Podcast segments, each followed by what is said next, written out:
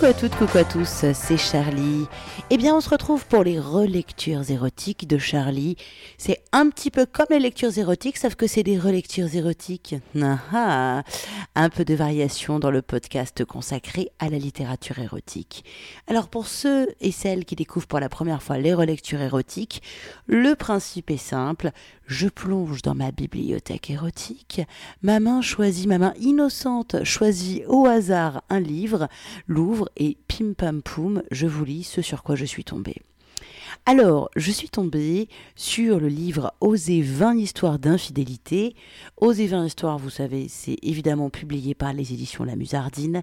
Ce sont des recueils collectifs, il y a une thématique qui est lancée autant de gens qui veulent écrire qui envoient leurs nouvelles à la Musardine et ensuite ils sélectionnent les 20 meilleurs. Et ça fait un recueil de bouquins. J'aime vraiment beaucoup un recueil de nouvelles, un, livre de, de, 20 nouvelles. J'aime vraiment beaucoup ce format parce que déjà on, peut apprécier comment sur un même thème on peut traiter différemment le sujet. Ça fait découvrir plein d'auteurs. Et euh, voilà, c'est un, petit format que j'aime beaucoup. J'avais déjà fait une lecture de deux extraits de Oser 20 histoires d'infidélité. Alors, ça tombe bien, vous la retrouverez sur mon site, hein, charlie-tantra.fr. Ce qui tombe bien, c'est que là, je suis tombée sur une nouvelle que je n'avais pas lue en extrait. Du coup, vous allez pouvoir découvrir un petit bout en plus. La nouvelle sur laquelle je suis tombée s'appelle Le dernier tabou et elle est écrite par Ornella Caldi.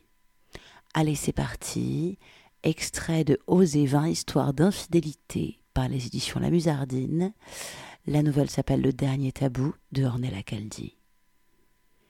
Comme à son habitude, Guillaume est parfaitement à l'aise. Il sert à boire, pose des questions, s'intéresse à nos invités sans oublier de me regarder, me sourire, m'inclure dans la conversation. Tu te souviens, nous aussi on avait beaucoup aimé ce restaurant, tu sais, celui avec les jolis fauteuils rouges. Oui, je me souviens. Je le regarde moi aussi. Il est si beau, si confiant. J'ai toujours admiré sa facilité à nouer le contact avec les autres. Non pas que je sois quelqu'un de peu sociable, mais faire la conversation pour créer une atmosphère agréable me demande un effort. Pour lui, c'est facile. À bien y réfléchir, pour lui, tout a toujours été facile. Trouver un travail génial, m'aborder, me séduire, me faire jouir, m'épouser, me faire rire, m'aimer, me faire un enfant.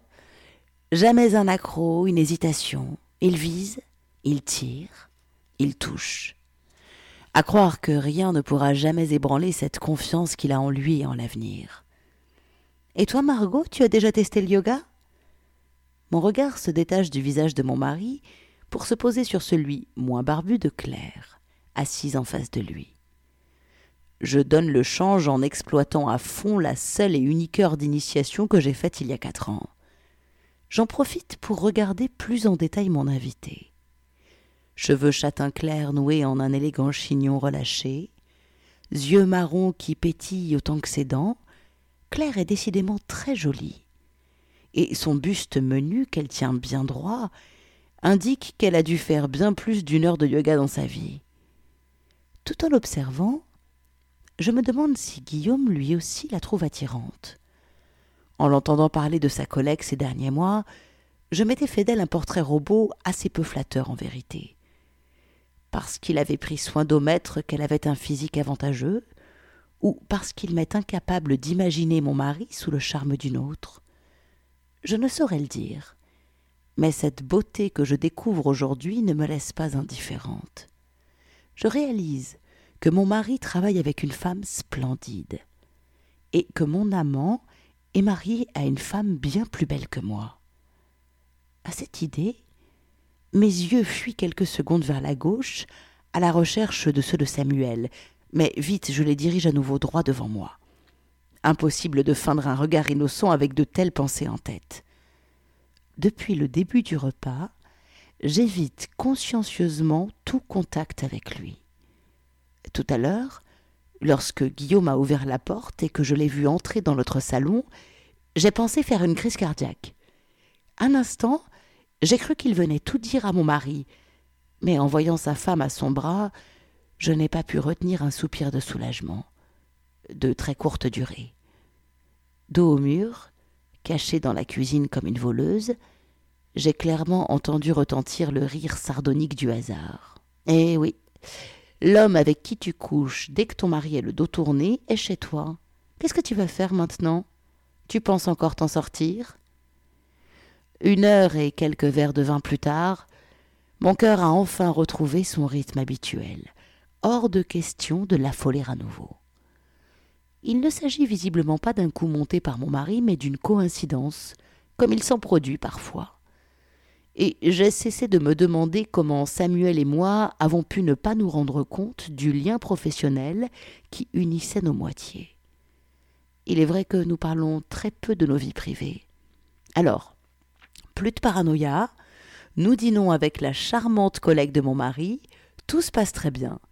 Personne ne se doute de rien. Un vrai vaudeville. Votre fils a l'air adorable. Il l'est, enfin, la plupart du temps, plaisante Guillaume. Et vous? Vous en voulez un? Oh non répond Claire en échangeant un sourire complice avec Samuel. On en a beaucoup parlé, mais on est d'accord. Les enfants, ce n'est pas pour nous. Ce regard que je viens de capter entre eux me serre le cœur. J'ai l'impression d'avoir saisi quelque chose de très intime, d'interdit, quelque chose que j'aurais préféré ne jamais voir. Qu'ont-ils donc de si génial qu'un enfant pourrait gâcher? N'y avait-il pas une once de mépris, de condescendance envers nous dans leur regard? Envers le pauvre couple qui pense qu'un enfant donnera plus de sens à sa vie? Savez-vous, Claire, qu'hier encore votre cher Samuel m'a retrouvé dans une chambre d'un hôtel peu fréquenté, s'est allongé sur moi, mordant ma peau comme un affamé de chair, m'a baisé, sans retenue, sans aucune pitié pour vous, qu'on rejoindrait bien sagement le soir, le sourire aux lèvres. Vous, qui ne sauriez jamais qu'on a joué si fort sans vous, nos corps moites presque impossibles à séparer après. Vous, qui ne pouvez savoir qu'on a joui si fort de ne pas être avec vous. Non, Claire, tu n'en sais rien. Tu ne le regarderais plus comme ça si tu savais. Est-ce que toi aussi, il te fait l'amour si sauvagement que tu penses parfois que ça y est, c'est la fois trop, que cette fois tu vas y passer Quand il mange mon sexe, j'ai l'impression qu'il le prend tout entier dans sa bouche. Je sens sa langue partout à la fois, dans chaque repli, sur chaque bout de chair sensible gonflé à l'extrême, tous prêts à exploser en même temps si seulement il voulait bien. Oui, c'est ça me remplir. La chatte, envahie par lui, plus un seul endroit vide où se replier. Tout mon corps m'abandonne, je crois que mon cœur va lâcher, c'est sûr. Je vais mourir. Margot Une légère pression sur ma jambe me rappelle à la réalité. Je reporte mon attention sur Samuel qui, visiblement, désire me poser une question, rompant notre accord de silence tacite. Peut-être a-t-il senti mon esprit s'égarer et veut-il me ramener parmi nous? Claire m'a dit que tu bossais dans une agence de com. Or, justement, chez nous, on parle de sous-traiter cette partie. Peut-être qu'on pourrait se mettre en contact pour en discuter Euh. Oui, bien sûr. Ça pourrait nous intéresser Dans ses yeux verts pétille un éclat malicieux, le même que celui qui apparaît lorsqu'on met au point un nouveau plan pour se voir en douce. Le danger, c'est ça qui excite Samuel. Et il vient de trouver un nouveau prétexte pour le provoquer plus souvent encore. Sous la table, son pied n'a pas quitté ma jambe. Après Claire et moi qui travaillons ensemble, si vous vous y mettez vous aussi, ça va commencer à faire bizarre, s'exclame Guillaume en riant. S'il savait. Je veux pas le faire souffrir, et je veux encore moins le quitter. La première fois que je me suis connectée sur Glidden, je ne savais pas vraiment ce que je voulais. J'étais à la recherche de quelque chose de plus, ou de quelque chose d'autre. Mais quoi? Je survolais les profils, mais aucun ne retenait mon attention. Qu'est-ce que je faisais là? J'avais un mari génial, un cocon familial si confortable que je peinais à le quitter le matin pour aller travailler, j'avais tout ce que je désirais. Alors pourquoi? Qu'est-ce que je cherchais de plus? J'ai commencé par parler à quelques hommes très différents, mais pareillement soporifiques. Je me prenais difficilement au jeu de la séduction virtuelle, et ce n'est que lorsque je suis tombée sur Samuel que soudain j'ai compris. Lui ne jouait pas la séduction. Il ne faisait pas semblant d'être à la recherche de l'amour, il ne se présentait pas comme le nouveau Casanova ou le sextoy révolutionnaire pour femmes mariées et scellées. Non. Quand je lui parlais, j'avais l'impression de le voir lui, de le comprendre et aussi qu'il me comprenait. En discutant avec lui, j'ai enfin découvert ce que je cherchais. Nous étions heureux en ménage, lui avec Claire, moi avec Guillaume, chacun amoureux de son conjoint. Nous faisions encore souvent l'amour et nous pensions tout avoir sexuellement. Pourtant, même après l'orgasme, nous avions la bouche sèche, nous avions encore soif. En nous faisant ces confidences, nous avons pris conscience, Samuel et moi, que nous étions tous deux habités par la même folie perverse, hibernant au fond du ventre, cachée avec soin à nos conjoints, mais qui n'attendait qu'une occasion pour se libérer. La première fois que je l'ai rejoint à l'hôtel, pendant ma pause de midi, j'ai failli mille fois faire demi-tour. Je ne sais pas ce qui me faisait le plus peur, tromper Guillaume ou découvrir que Samuel ne me donnerait pas suffisamment envie de tromper mon mari. Dans un cas comme dans l'autre, mon appréhension s'est vite envolée. Samuel était bien comme je me l'étais imaginé. Un humour fin, une drague intelligente, des mots crus qui ne s'adressaient qu'à moi. Très vite, nous en sommes venus aux mains. Samuel baisse très bien, et sa queue, il la manie avec rudesse parfois, finesse toujours. Cependant, ce n'est pas cela qui a fait de lui mon amant ces cinq derniers mois. Il a quelque chose de plus, une façon naturelle de me dire des insanités, de me brutaliser lorsqu'il sent ma peau en demande, de m'inviter au lâcher-prise, à la soumission totale au désir. À la seule pensée de le retrouver, je sens mon sexe se liquéfier.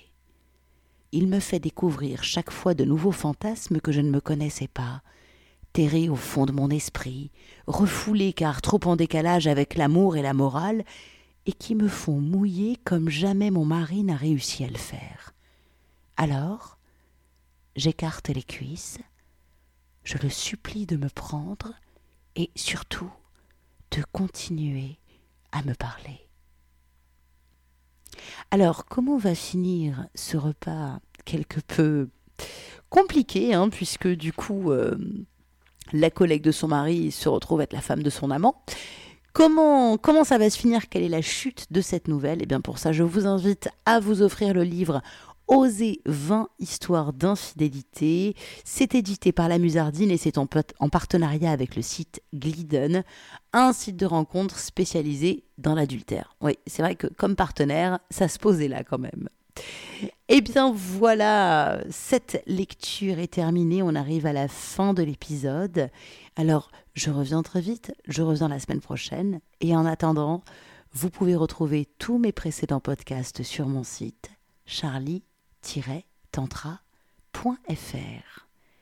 Vous pouvez reprendre une activité normale et moi je vous dis à très très vite. Ciao ciao ciao.